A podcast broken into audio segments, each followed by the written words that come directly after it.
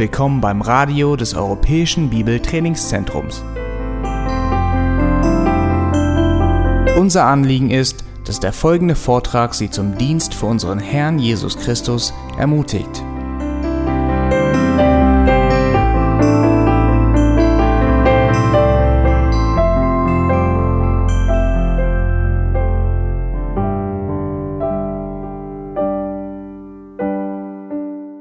Ist unsere Mühe als Evangelisten erst dann erfolgreich, wenn Menschen tatsächlich zum Glauben kommen? Können wir sagen, dass unsere Mühe vergeblich ist, wenn nach vielen Jahren der Verkündigung kaum eine oder sogar keine zum Glauben kommt? Denkt an die Propheten, die im Namen Gottes gedient haben. Denkt an Jeremia. Gott hat ihnen vorausgesagt, die werden auf deine Stimme nicht hören, aber predige trotzdem. 25 Jahre lang vor der Wegführung hat er dem Herrn am Wort gedient. Und er hat immer wieder dieselbe Botschaft verkündigen müssen. Kehrt um, tut Buße, denn der Zorn Gottes kommt. Und diese Botschaft hat ihn unbeliebt gemacht. Die falschen Propheten haben gepredigt, Frieden, Frieden, wo es doch keinen Frieden gab. Und die waren beliebt. Aber Jeremia wurde gehasst von ganzem Volk. Und er musste leiden. Fast den ganzen Dienst, Zeit deines Dienstes hat er Traurigkeit und Not erlebt und kaum, wenn überhaupt, Bekehrungen erlebt. Freunde, wir dürfen nicht vergessen, dass Gott von jedem einzelnen Menschen Ehre bekommen wird, auch von denen, die das Evangelium ablehnen. Denk an Philippa 2. Jedes Knie wird sich eines Tages beugen. Denn ob die Menschen Gefäße zum Zorn oder Gefäße des Erbarmens sind, wird Gott durch seine Rettung und durch sein Gericht sich verherrlichen. Also egal wie Menschen auf unsere Verkündigung reagieren, ist Gottes Freude an unserer Treue unser Lohn. Denn Jesus hat Folgendes in der Bergpredigt gesagt. Glückselig seid ihr, wenn sie euch schmähen und verfolgen und alles böse lügnerisch gegen euch reden werden um meinetwillen. Freut euch und jubelt, denn euer Lohn ist groß in den Himmeln. Denn ebenso haben sie die Propheten verfolgt, die vor euch waren. Also es lohnt sich, Gott zu dienen als Evangelist, auch wenn kein einziger Mensch sich bekehrt. Denn Gott bekommt die Ehre auch durch sein Gericht. In unserem Predigtext für heute, ihr könnt schon Römer 9 aufschlagen, werden wir sehen, dass Gott das Recht hat zu richten und zu retten, wie er will. Römer 9, wir werden ab Vers 9, äh, Vers 1 lesen. Wir werden hier in diesem Text sehen, dass die Rettung nicht an dem Wollen eines Menschen liegt, auch nicht an das Laufen eines Menschen, sondern allein an Gottes Entscheidung, ihm Barmherzigkeit zu erweisen. Wir werden auch sehen, dass Gott sich nicht allein durch die, die er erbarmt, verherrlichen wird, sondern auch durch die, die er richtet. Ich lese ab Vers 1. Ich sage die Wahrheit in Christus, ich lüge nicht, wobei mein Gewissen mir Zeugnis gibt im Heiligen Geist dass ich große Traurigkeit habe und unaufhörlichen Schmerz in meinem Herzen. Denn ich selbst, ich habe gewünscht, verflucht zu sein, von Christus weg für meine Brüder, meine Verwandten nach dem Fleisch, die Israeliten sind, deren die Sohnschaft ist und die Herrlichkeit und die Bündnisse und die Gesetzgebung und der Gottesdienst und die Verheißungen, deren die Väter sind und aus denen dem Fleisch nach der Christus ist, der über allem ist, Gott, gepriesen in Ewigkeit. Amen. Nicht aber, als ob das Wort Gottes hinfällig geworden wäre. Denn nicht alle, die aus Israel sind, die sind Israel. Auch nicht, weil sie Abrahams Nachkommen sind, sind alle Kinder, sondern in Isaac wird dir eine Nachkommenschaft genannt werden. Das heißt, nicht die Kinder des Fleisches, die sind Kinder Gottes, sondern die Kinder der Verheißung werden als Nachkommenschaft gerechnet. Denn dieses Wort ist ein Wort der Verheißung. Um diese Zeit will ich kommen, und Sarah wird einen Sohn haben. Nicht allein aber bei ihr war es so, sondern auch bei Rebekka, als sie von einem, von unserem Vater Isaac schwanger war. Denn als die Kinder noch nicht geboren waren und weder Gutes noch Böses getan hatten, damit der nach freier Auswahl gefasste Vorsatz Gottes bestehen bliebe, nicht aufgrund von Werken, sondern aufgrund des Berufenden, wurde zu ihr gesagt, der Ältere wird dem Jüngeren dienen. Wie geschrieben steht, Jakob habe ich geliebt, aber Esau habe ich gehasst. Was sollen wir nun sagen?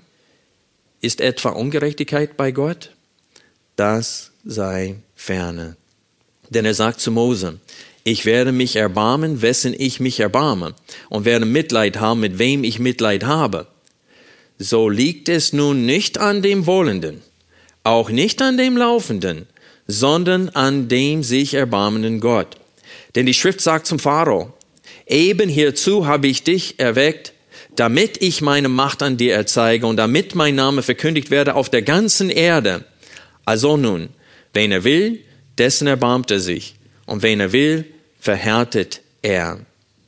Du wirst nun zu mir sagen, warum tadelt er noch? Denn wer hat seinem Willen widerstanden? Ja, freilich, o oh Mensch, wer bist du, der du das Wort nimmst gegen Gott? Wird etwa das Geformte zu dem Forme sagen, warum hast du mich so gemacht? Oder hat der Töpfer nicht Macht über den Ton, aus derselben Masse das eine Gefäß zur Ehre und das andere zur Unehre zu machen?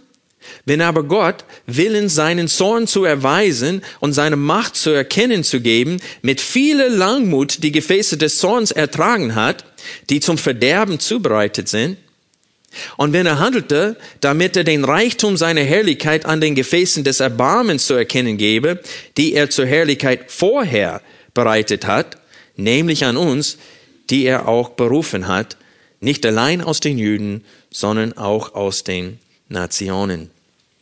Amen.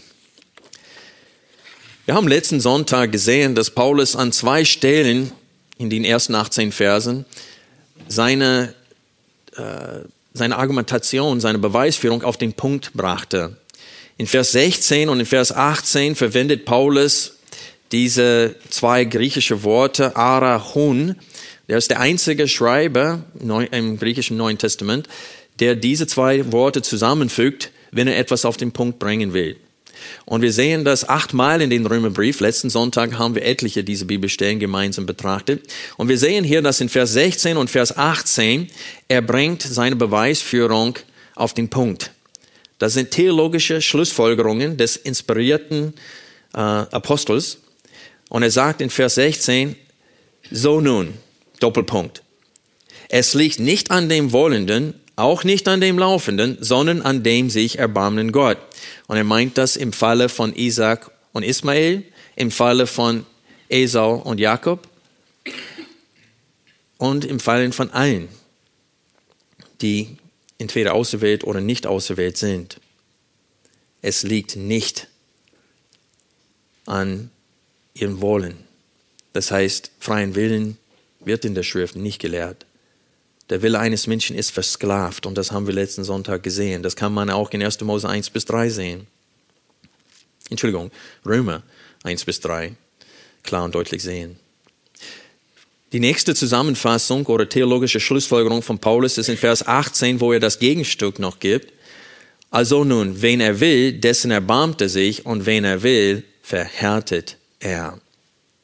Also hier ist eine Schlussfolgerung, eine theologische Wahrheit, die die meisten Christen nicht wahrhaben wollen. Viele Christen lesen das oder einige Christen lesen das und ihre Reaktion ist, Herr, danke dir für deine Barmherzigkeit mir gegenüber. Und sie sind überwältigt von Gottes Gnade ihnen gegenüber. Anderen schauen das an und nehmen die Stellung der Spötter ein, wie in Vers 19. Du wirst nun zu mir sagen, warum tadelt er noch? Denn wer hat seinem Willen widerstanden? Anders gefragt, wie kann Gott Menschen für schuldig erklären, die ihn ablehnen, wenn sie letztendlich nur das tun, was Gott will? Versteht ihr die Frage hier? Und das ist eine, eine spöttische Reaktion zu der Gnadenlehre. Das heißt, man bekommt es erklärt, nämlich, wen er will, dessen erbarmt er sich und wen er will, verhärtet er. Und man sagt, diese Wahrheit will ich nicht wahrhaben. Wenn das wirklich so wäre, dann würde es heißen, dass Gott für die verantwortlich ist, die ihn ablehnen. Und dass sie ihn nur ablehnen, weil Gott sie verbietet, an ihn zu glauben. Das ist die Einstellung, die hier geoffenbart wird. Bevor wir weiterhin uns beschäftigen mit dieser falschen Anklage Gott gegenüber, möchte ich euch bitten, ein paar andere Stellen innerhalb von Römer 9 bis 11, das ist eine Gedankeneinheit, zu betrachten, wo die Wahrheit, die wir hier in Kapitel 9, Vers 18 sehen, auf, mit anderen Worten äh, ausgedrückt wird. In Kapitel, am Ende von Kapitel 10 steht es, in Vers 20, ein Zitat, übrigens, der Inhalt von Vers 20 und 21 äh, kommt aus Jesaja 65, Vers 1 und Vers 2. Also Paulus zitiert sie zusammen hier, wie sie auch in Jesaja Kapitel 65 vorkommen. Und es steht hier, Jesaja aber erkündigt sich und spricht, ich bin gefunden worden von denen, die mich nicht suchten, das sind die Nationen. Ich bin offenbar geworden denen, die nicht nach mir fragten. Das heißt, die, die in der Ferne waren, die ohne Gott und ohne Hoffnung waren in der Welt. Aber bezüglich Israel, Vers 21, zu Israel aber sagt er, den ganzen Tag habe ich meine Hände ausgestreckt zu einem ungehorsamen und widersprechenden Volk.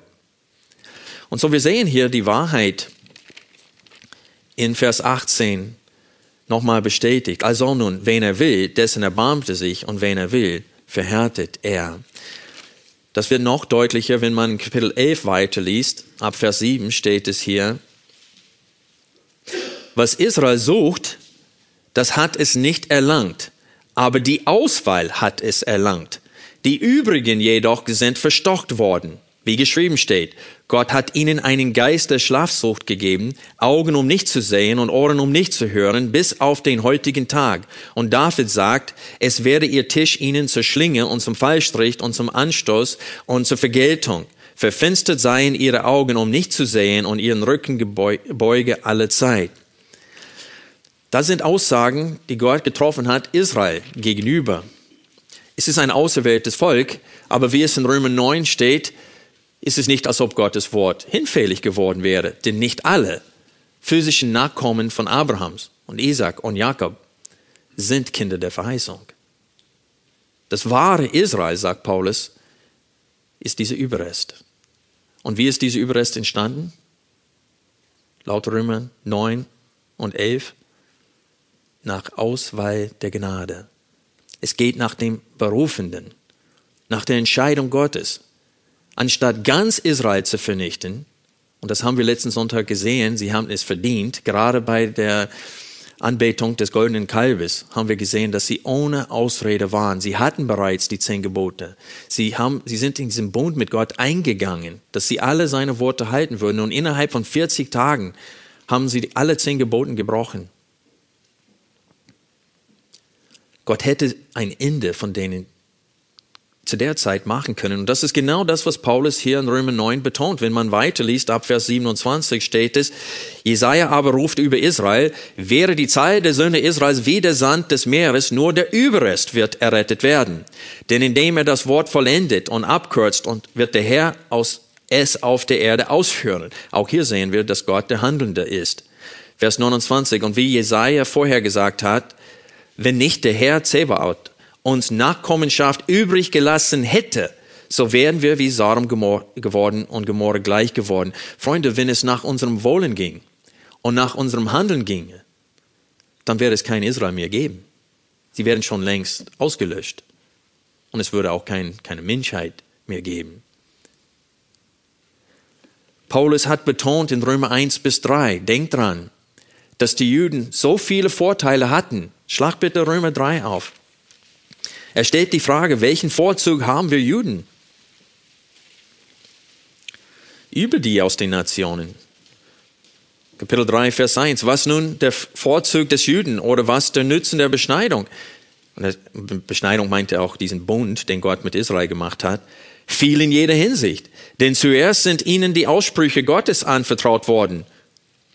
Und dann ab Vers 3 bis 8 hat Paulus das Thema schon hier eingeführt, die er in Römer 9 bis 11 behandelt. Ich hoffe, dass ihr das sehen könnt. Was denn? Wenn einige untreu waren, das heißt einige Israeliten untreu waren, wird etwa ihre Untreue die Treue Gottes aufheben? Was ist die Antwort? Das sei ferne. Vielmehr sei es so, Gott ist wahrhaftig, jeder Mensch aber Lügner. Wie geschrieben steht, damit du gerechtfertigt werdest in deinen Worten und den Sieg davonträgst, wenn man mit dir rechtet. Wenn aber unsere Ungerechtigkeit Gottes Gerechtigkeit erweist, was wollen wir nun sagen? Ist Gott etwa ungerecht, wenn er Zorn auferlegt? Ich rede nach menschlicher Weise. Das sei ferne. Wie könnte sonst Gott die Welt richten, das heißt die Nationen? Versteht ihr diese Argumentation hier?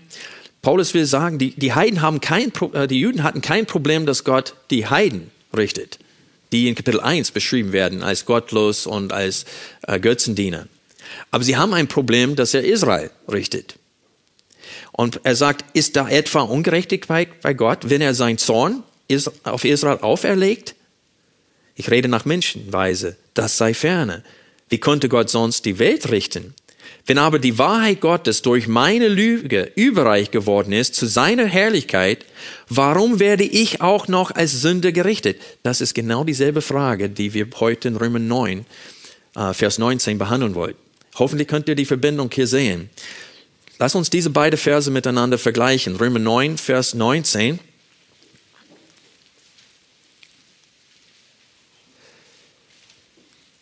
Du wirst nun zu mir sagen, warum tadelt er noch? Denn wer hat seinem Willen widerstanden? Das heißt, wenn Gott äh, sich erbarmt, äh, dessen er sich erbarmt, und wenn er den verhärtet, den er äh, verhärten will, wie kann er dann Menschen noch richten? Das heißt, meine Sünde, ihre Sünde dient zur Verherrlichung Gottes. Warum werden sie dann dafür gerichtet? Versteht ihr?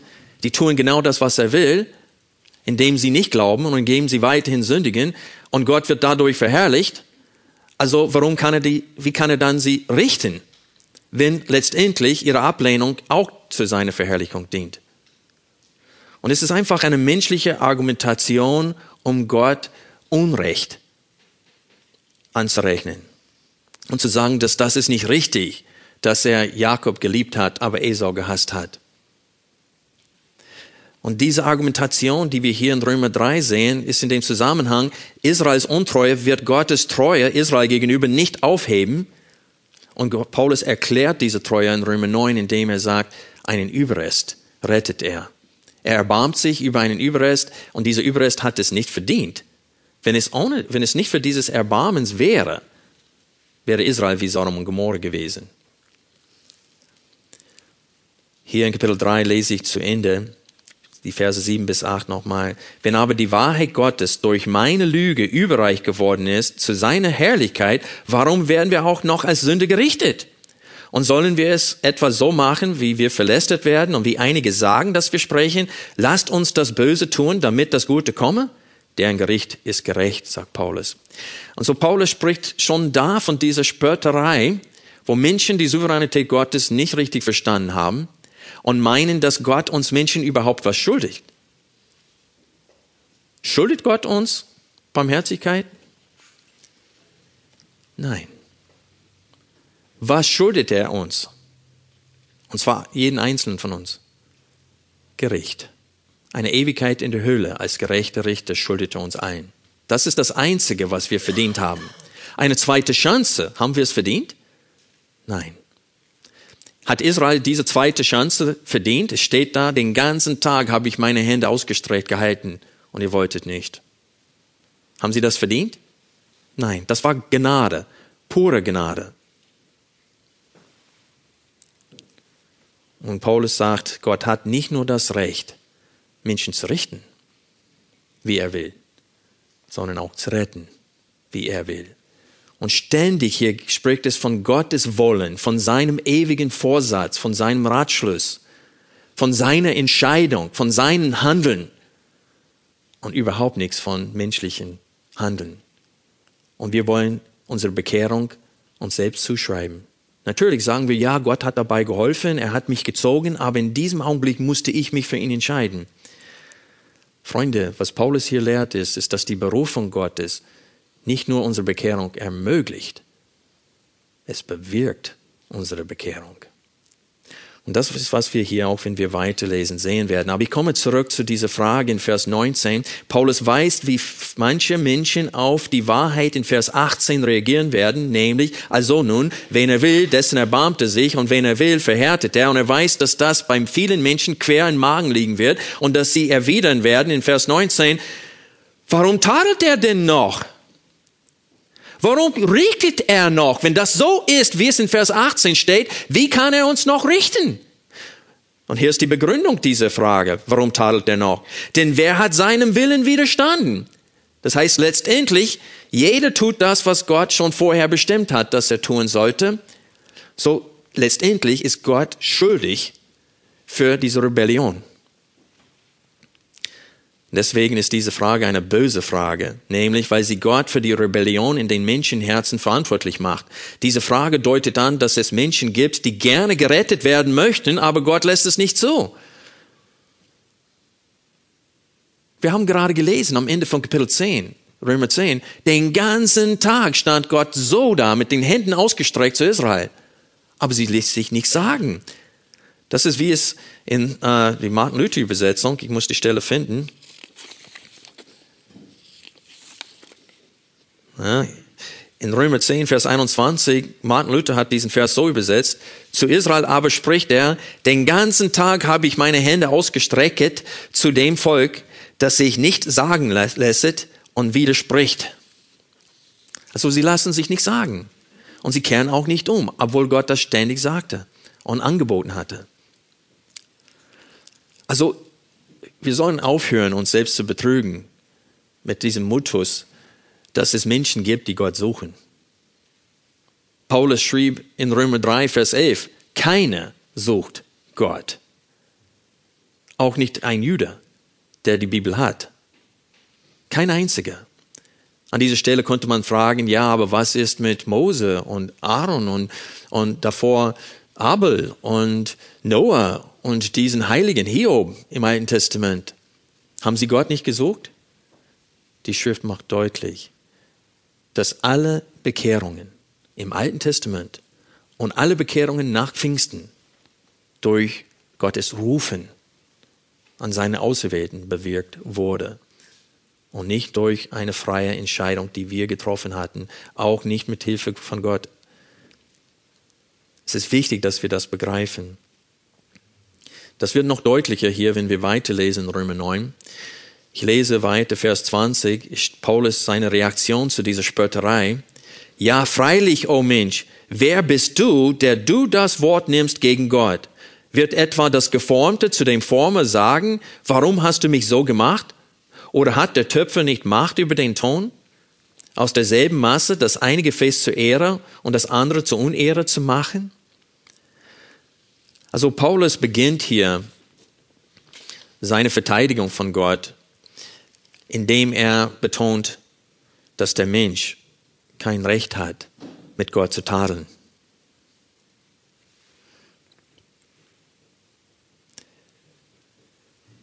Menschen wollen Gott verantwortlich machen für ihre Unfähigkeit, Buße zu tun und sagen, der Grund, warum ich nicht zu Glaube komme, ist, weil er mich nicht vorher bestimmt hat zur Rettung. Und Paulus reagiert auf diese Einstellung und sagt, wer bist du, mit deinem Schöpfer zu tadeln? Paulus hat hier im Sinne zwei Stellen aus Jesaja. In Jesaja Kapitel 29, Vers 16 lesen wir, O euer Verkehrtheit, soll denn der Töpfer dem Ton gleichgeachtet werden, dass das Werk von seinem Meister sagt, er hat mich nicht gemacht? Und ein Gebilde von seinem Bildner sagt, er versteht nichts? Und dann in Jesaja Kapitel 45, Vers 9 lesen wir etwas ähnliches. Wehe dem, der mit seinem Schöpfer, was? Hadert. Eine Scherbe unter irdenen Scherben. Spricht wohl der Ton zu seinem Töpfer, was machst du? Oder dein Werk, er hat keine Hände? Diese Bibelstelle hat Paulus im Sinne, wo er gesagt hat, ja, freilich, o oh Mensch, wer bist du, der du das Wort nimmst gegen Gott? Wird etwa das Geformte zu dem Former sagen, warum hast du mich so gemacht? Wehe dem, der mit seinen Schöpfer hadert. Wir Menschen vergessen immer wieder, wie klein wir sind und wie groß Gott ist. Es gibt einen Hauptgrund, warum wir Menschen Gott nicht zur Rechenschaft in unserem Gedanken ziehen sollen. Und der lautet, weil wir dazu nicht qualifiziert sind. Welcher Mensch ist qualifiziert, Gott auf die Finger zu schauen und Rechenschaft von ihm zu fordern für seine Taten? Fühlst du dich qualifiziert dazu? Kein Mensch ist dazu qualifiziert, Aus zwei Gründen. Erstens, weil unsere geistigen Fähigkeiten viel geringer sind als Gottes Fähigkeiten. Also wir haben ein Erbsengehirn im Vergleich zu Gott. Er ist schließlich allwissend und hat alles aus nichts geschaffen. Also hin und wieder dürfen wir eine seiner Geheimnisse lüften durch die Wissenschaft und hinter die Kulissen schauen und sehen, wie Gott etwas angestellt hat. Aber wie er alles aus nichts geschaffen hat, das können wir nicht erklären. Also wir müssten von Hiob was lernen, oder? Musste nicht Hiob genau diese Lektion lernen? Der war der gerechteste Mensch auf Erden, sagt Gott selbst zu der Zeit. Und in Schlag bitte Hiob Kapitel 38 auf. Hiob 38 ab Vers 1. Da antwortete der Herr dem Hiob aus dem Sturm und sprach, Wer ist es, der den Ratschluss verdunkelt mit Worten ohne Erkenntnis? Gürte doch wie ein Mann deine Linden. Dann will ich dich fragen und du sollst mich belehren. Wo warst du, als ich die Erde gründete? Teile es mit, wenn du Einsicht kennst.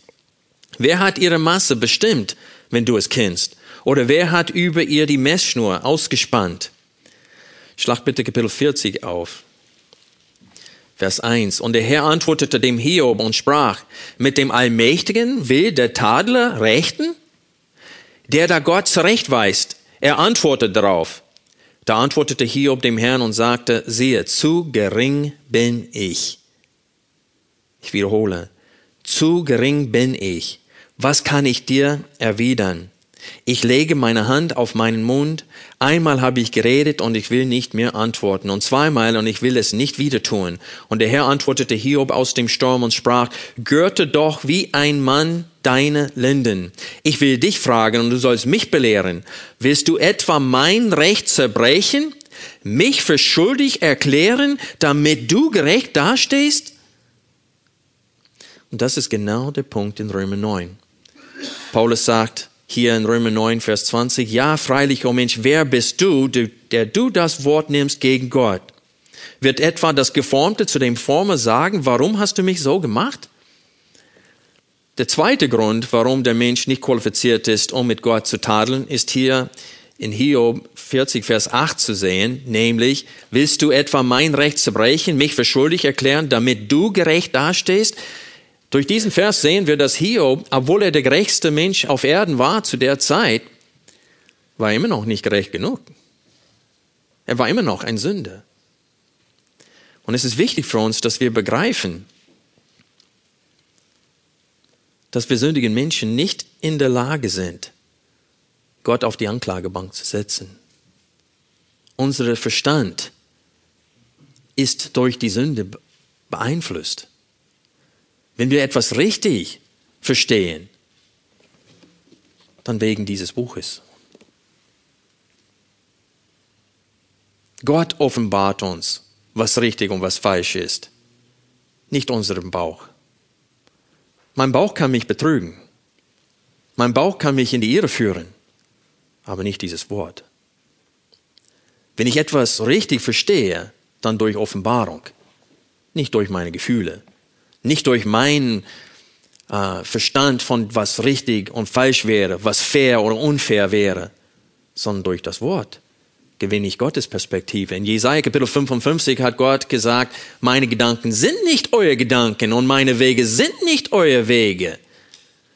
Gott ist nicht beeinflusst von Sünde, wir aber schon. Und ich möchte euch sagen, wie böse es ist, vor ein Christ sich darzustellen, als ob er gnädiger wäre als Gott selbst und sagt, wenn ich an Gottes Stelle wäre und es in meiner Macht stünde, alle Menschen zu retten, dann würde ich es tun, anstatt einige zu verhärten und anderen die Augen zu öffnen.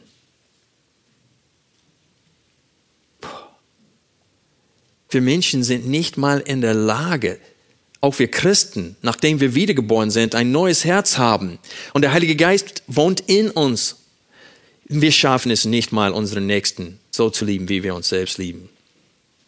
Und wir wollen Gott erklären, was fair oder unfair wäre, was gnädig oder ungnädig wäre und wie er mit seiner Gnade umgehen soll.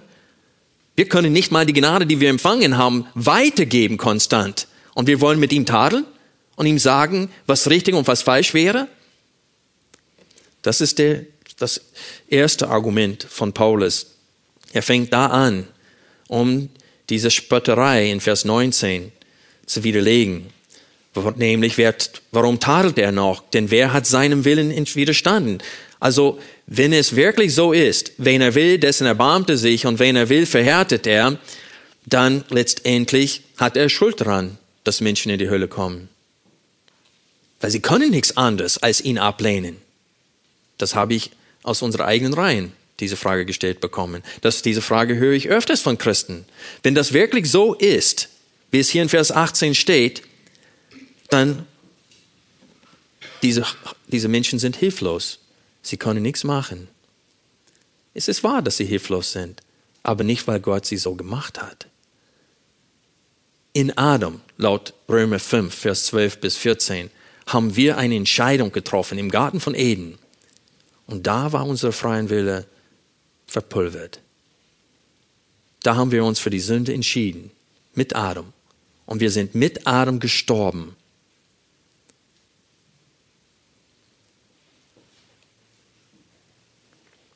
Und aus diesem Grund können wir nicht Buße tun und können wir nicht glauben. Warum? Weil Gott es uns verbietet? Nein. Jesus hat gesagt, jeder, der zu mir kommt, werde ich aufnehmen. Den ganzen Tag habe ich meine Hände ausgestreckt gehalten, aber ihr wolltet nicht. Das ist nicht der Grund, warum der Mensch nicht kommen kann. Der Grund, warum der Mensch nicht kommen kann, ist, weil der Mensch nicht kommen will. Kein Mensch will Jesus als König und Herr haben.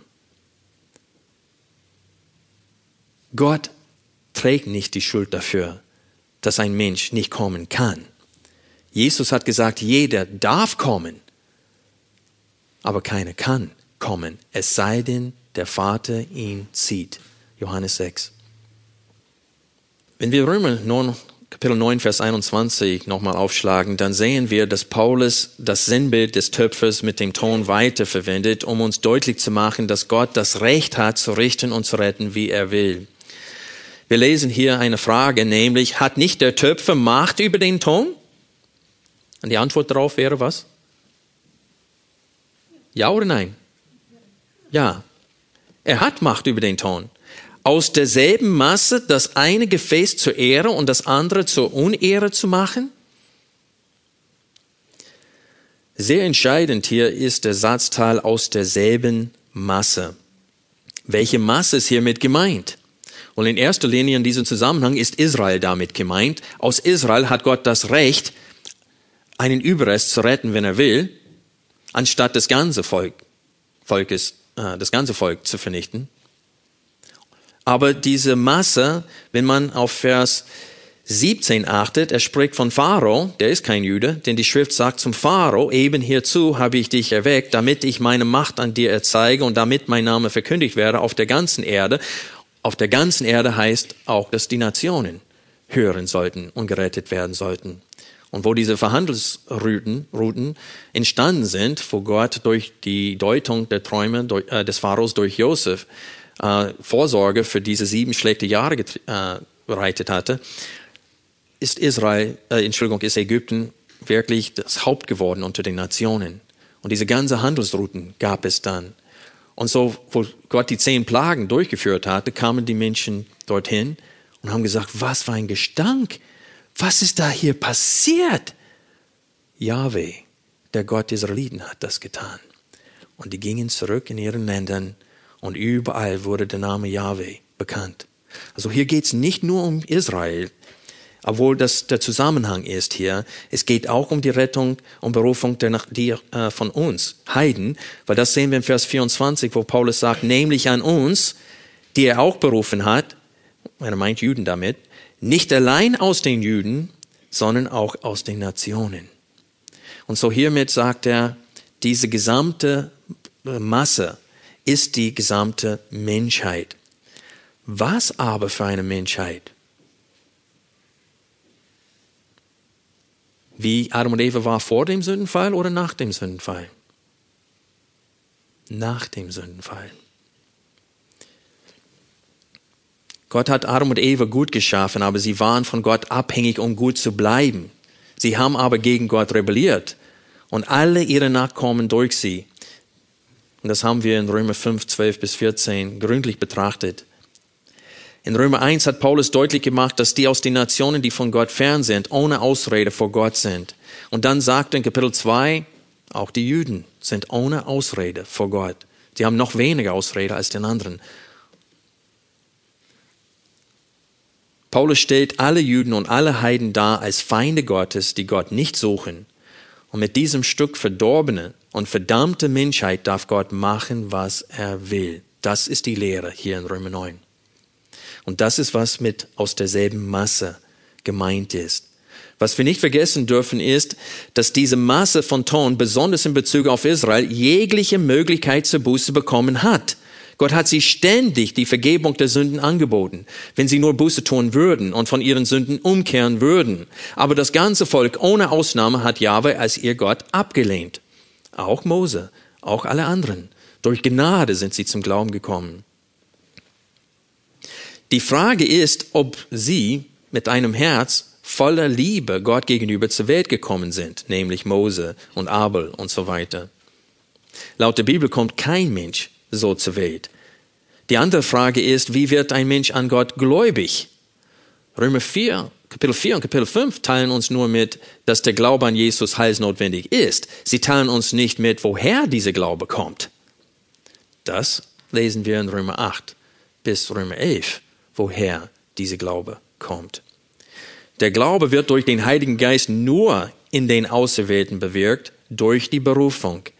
Denn alle, die Gott zur Rettung und zur Sohnschaft auserwählt und vorher bestimmt hat, laut Römer 8, Vers 28 und 29 und 30, werden berufen. Und alle, die er mit diesem wirksamen Ruf ruft, werden gerechtfertigt.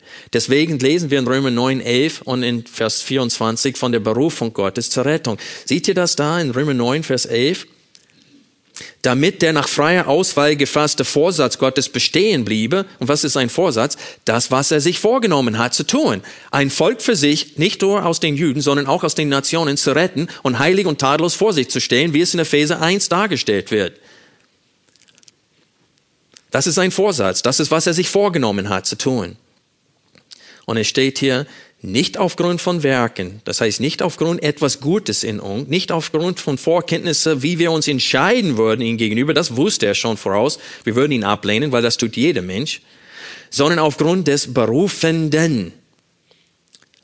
Und dann in Vers 24, nämlich an uns, die er auch berufen hat, nicht allein aus den Juden, sondern auch aus den Nationen. Alle, die er vorher bestimmt hat, hat er berufen.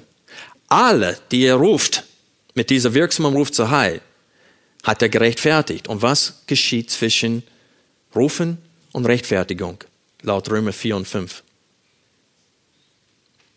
Glaube. Man muss gläubig werden, um gerechtfertigt zu werden. Denn allein aus Glauben wird der Mensch gerechtfertigt.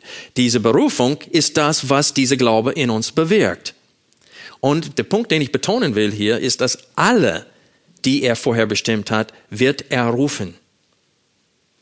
Und alle, die er ruft, wird er verherrlichen. Das heißt, er wird denen Glauben und Buße schenken. Und alle, die er gerechtfertigt hat, wird er verherrlichen. Das ist die Wahrheit in Römer 8, Abvers 28.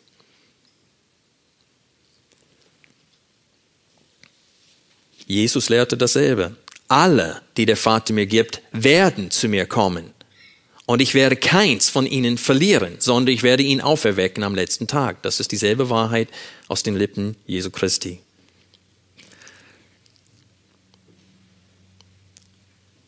Also hier in Römer 9, Vers 21 wird betont, dass Gott aus derselben Masse sündiger Menschen die Macht hat, manche zu Gefäße des Zorns zu machen und die andere zu Gefäße des Erbarmens. Heißt dies, dass Gott Menschen zur Sünde bestimmt hat? Das ist die Anklage in Vers 19. Das sei ferne. Er nimmt Menschen wie Pharao, die bereits rebellierende Sünde sind, und verhärtet ihr bereits hartes Herz als Tat seines Gerichts. Er formt Menschen zum Zorn, die bereits unter seinem Zorn stehen. In Epheser 2 steht es, dass wir Kinder, einmal Kinder des, äh, dass wir in das äh, tot in den, unseren Vergehungen und Sünden waren, dass wir Kinder des Teufels, Kinder des Ungehorsams und Kinder des Zorns waren. Und in diesem Zustand hat Gott uns aus der Macht der Finsternis gerissen mit seiner Berufung.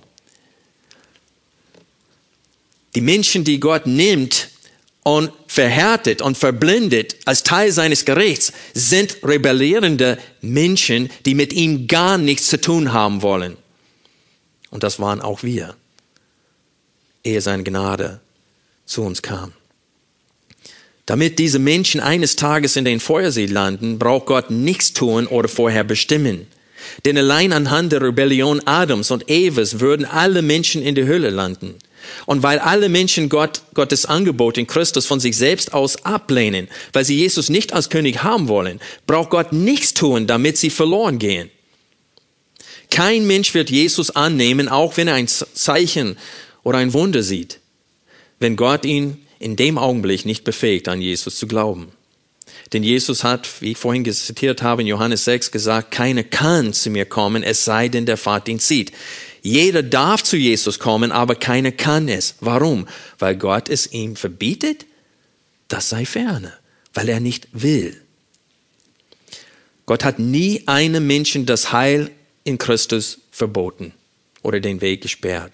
Im Gegenteil gilt das, was wir in Römer Kapitel 10, Vers 21 schon mehrfach gelesen haben heute. Den ganzen Tag hält er seine Hände raus. An einer anderen Stelle steht es, wo Jesus weinte über Jerusalem, wie oft wollte ich dich äh, zusammenrufen, wie eine Klucke ihre Küken, aber ihr wolltet nicht. Also diese Gefäße des Zorns sind Menschen, die bereits Kinder des Zorns waren, ehe Gott anfängt, sie zu formen, ihm zu ehren, wie Pharao. Gott hat sein Herz verhärtet. Warum? Weil er wollte, dass alle zehn Plagen stattfinden, anstatt nur ein oder zwei davon. Und es steht mehrfach im Text, dass Gott sein Herz verhärtet hat. Steht aber auch, dass er sein eigenes Herz verhärtet hat. Was ist denn damit gemeint, wenn es hier in Römer 9, Vers 22 steht, dass Gott die Gefäße des Zorns formte? Gott hat das Recht und die Macht, das Herz von Rebellen als Teil seines Gerichts zu verstocken. Wir verstehen nicht öfters, dass Gottes Gericht fängt manchmal jetzt schon an. Nicht erst, wenn die Menschen in die Hölle kommen. Wenn Gott ein Mensch, der sein Wort ablehnt, sein Herz verstockt, wie Israel, die ständig Gott abgelehnt haben und jetzt als Teil seines Gerichts, er schenkt ihnen Blindheit, sodass sie nicht sehen können und so, dass sie nicht Buße tun können. Dann das ist Teil seines Gerichts. Und das lesen wir in Römer 11. Vers 7. Was nun? Was Israel sucht, das hat es nicht erlangt. Aber die Auswahl, das heißt dieser Überrest, hat es erlangt. Die übrigen jedoch sind verstockt worden, wie geschrieben steht, Gott hat ihnen einen Geist der Schlafzucht gegeben, Augen um nicht zu sehen und Ohren um nicht zu hören, bis auf den heutigen Tag. Jesus zitiert diese Stelle auch in Johannes Evangelium, glaube Kapitel 12, und betont die gleiche Wahrheit. Und es steht da, obwohl sie so viele Zeichen und Wunder gesehen hatten, dennoch glaubten sie nicht. Und es steht hier als Grund dafür, weil Gott ihre Herzen verstockt hatte und ihnen Blindheit gegeben hatte, als Teil seines Gerichts. Freunde, du kannst nicht einfach einen Bogen um Römer 9 machen und deine systematische Theologie retten von der Souveränität Gottes. Da musst du auch einen Bogen um Römer 9, äh, Römer 11 auch machen. Und Epheser 1 und sämtliche andere Stellen. Also hör auf bitte mit diesen Umleitungen und geh durch. Vers für Vers, Gedankengang für Gedankengang, Gedankeneinheit für Gedankeneinheit und betrachte die Fragen, die er stellt und wie er die Fragen beantwortet hier. Er argumentiert, er beweist, er stellt es glasklar dar. Und wir nehmen eine Handvoll Verse außerhalb und versuchen, diese ganze Kapiteln wegzuradieren damit.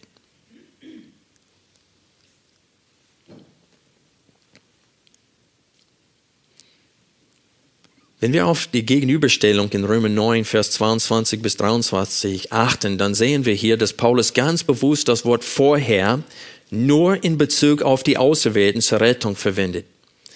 Es steht hier nicht, dass er die Gefäße des Zorns ertragen hat, die zum Verderben vorher zubereitet sind. Das Wort vorher fehlt hier und nicht aus Zufall. Vers 23, und wenn er handelte, damit er den Reichtum seiner Herrlichkeit an den Gefäßen des Erbarmens zu erkennen gebe, die er zur Herrlichkeit vorher bereitet hat, nämlich an uns, die er auch berufen hat, sehen wir hier die Vorherbestimmung Gottes. Er hat uns zum Kinder Gottes vorher bestimmt, aber er hat die anderen nicht vorher zur Verdammnis bestimmt. Versteht ihr das? Diese Irrlehre, doppelte Prädestination, äh, krieg's nicht ausgesprochen, Double Predestination auf Englisch, äh, doppelte Vorherbestimmung, sage ich so, äh, ist, wird hier nicht gelehrt. Das ist genau die Frage, diese Spotterei, die Paulus widerlegen will hier in Vers 19. Dass Menschen Gott schuldig machen wollen für diese Rebellion von Menschen, dass sie in der Hölle landen, weil Gott ihnen nicht gnädig ist. Sie landen da, weil sie diese Entscheidung getroffen haben, selbst, ohne Hilfe von Gott. Gott hat sie nicht versucht. Sicherlich hat Gott den Sündenfall stattfinden lassen. Das hätte er verhindern können, wenn er wollte. Auch in dem ewigen Zustand wird Gott es auch verhindern, dass es nicht nochmal geschieht. Sonst könnte es wieder und immer wieder passieren. Also Gott, klar und deutlich, hätte es verhindern können.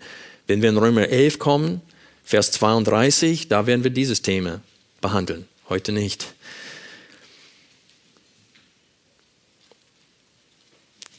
Ich hoffe, dass ihr seht, was Paulus hier in diesem Abschnitt, nicht nur in 19 bis Vers 24, sondern in das ganze Kapitel 9, 10 und 11 sagen will.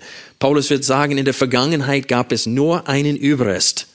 Und dieser Überrest unter den Israeliten wurde allein durch Auswahl der Gnade gerettet. In der Gegenwart, sagt er, gibt es auch so einen Überrest. Kapitel 11, Vers 1. Denn ich bin selbst ein, ein Beispiel davon, sagt Paulus. Wollte Paulus gerettet werden? Hat er oft die Stimme von Stephanus gehört, wo Stephanus im Heiligen Geist gepredigt hat? Nein.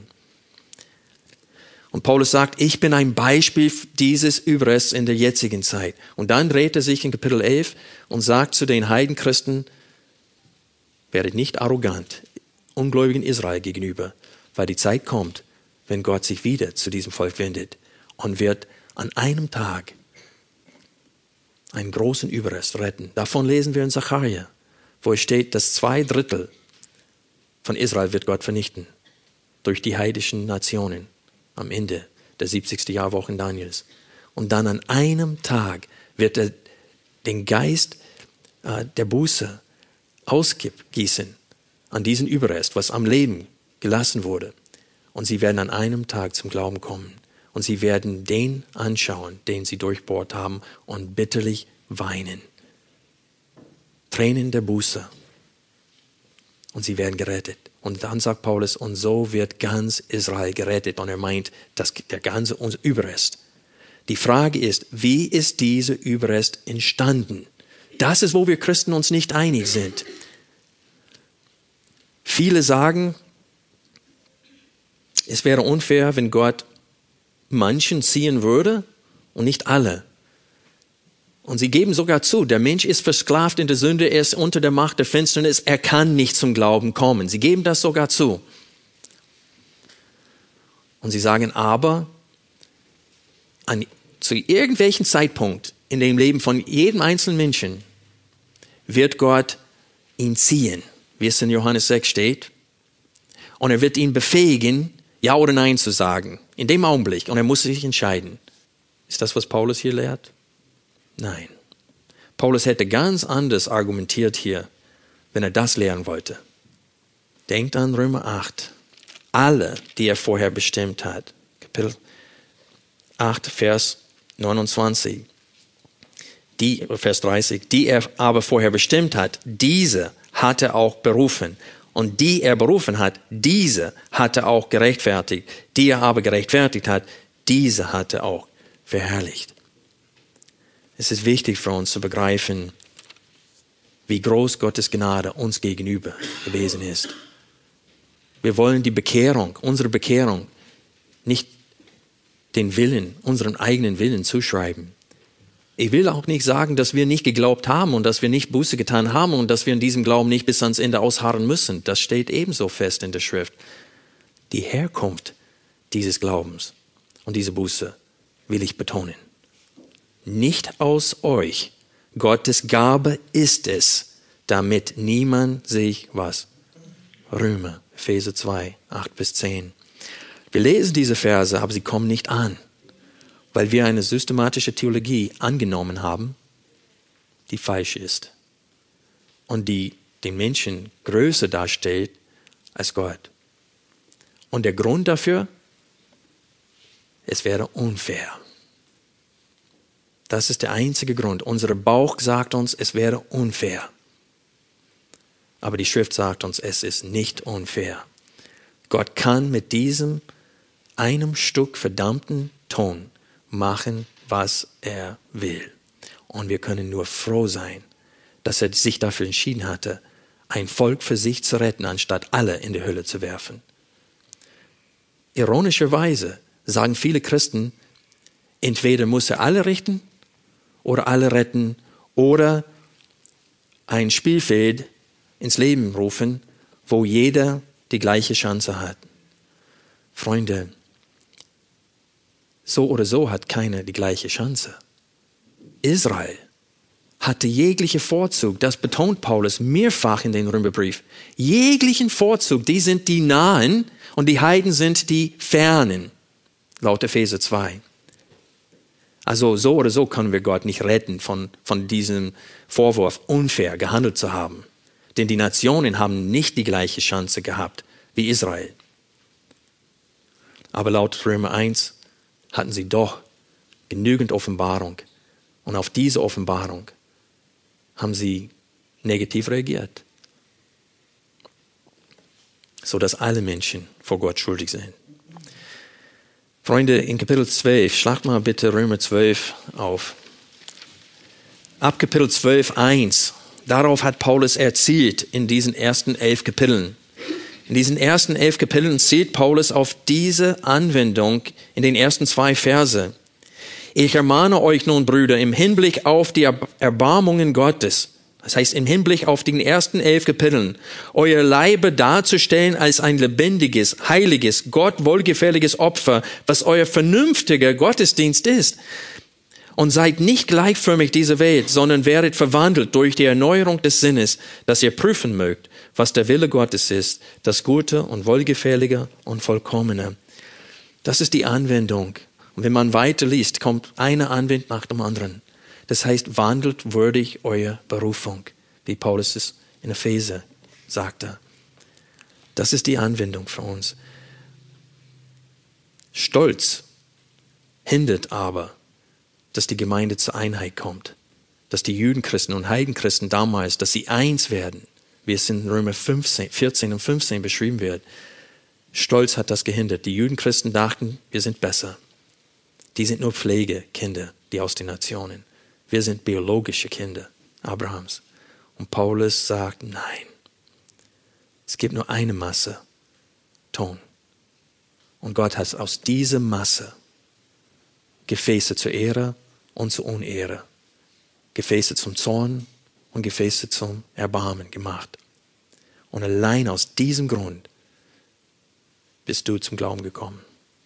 Bin ich zum Glauben gekommen. Ich hoffe, dass das euch demütigt. Paulus schrieb diesbezüglich in 1. Korinther, wer sich rühmt, rühme sich den Herrn. Amen.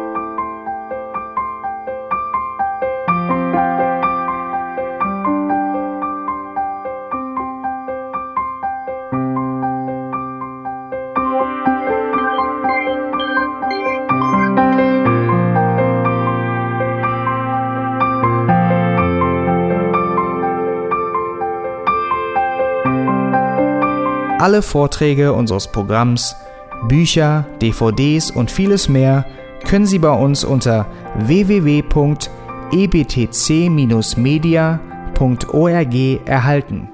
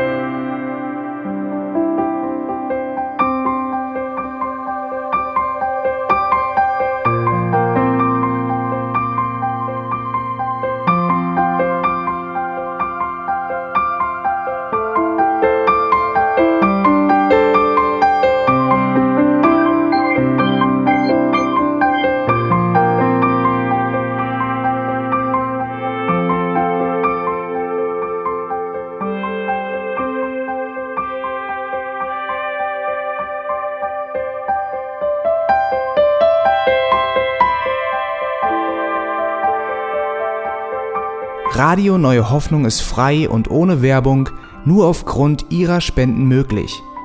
Wenn Sie weitere Informationen dazu finden möchten, wie Sie Radio Neue Hoffnung unterstützen können, besuchen Sie die Webseite www.rnh.de.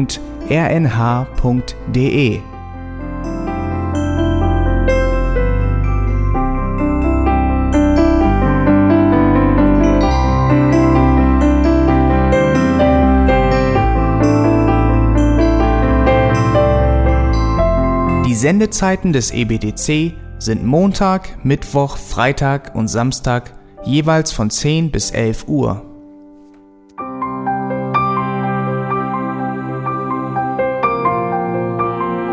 Sie finden uns im Internet unter www.auslegungspredigt.org. Eine E-Mail können Sie uns senden an radio@auslegungspredigt.org. Telefonisch erreichen Sie uns unter 0049 30 60 988 610. Unsere Postanschrift ist EBTC Havelländer Ring 40 in 12629 Berlin, Deutschland.